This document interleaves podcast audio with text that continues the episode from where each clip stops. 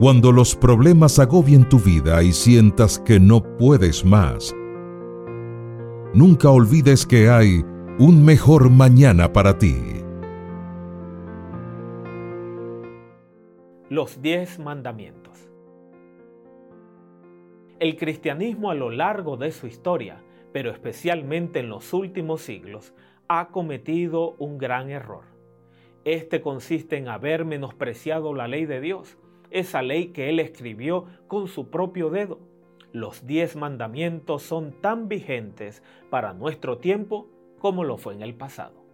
Lejos de ser simplemente una lista de restricción, no harás, los diez mandamientos son una lista de promesa. Envuelto en cada mandamiento de Dios es la promesa de su cumplimiento, el poder por el cual se puede realizar el mandato divino después que el pueblo de Israel fue liberado de la esclavitud, Dios le dio su ley.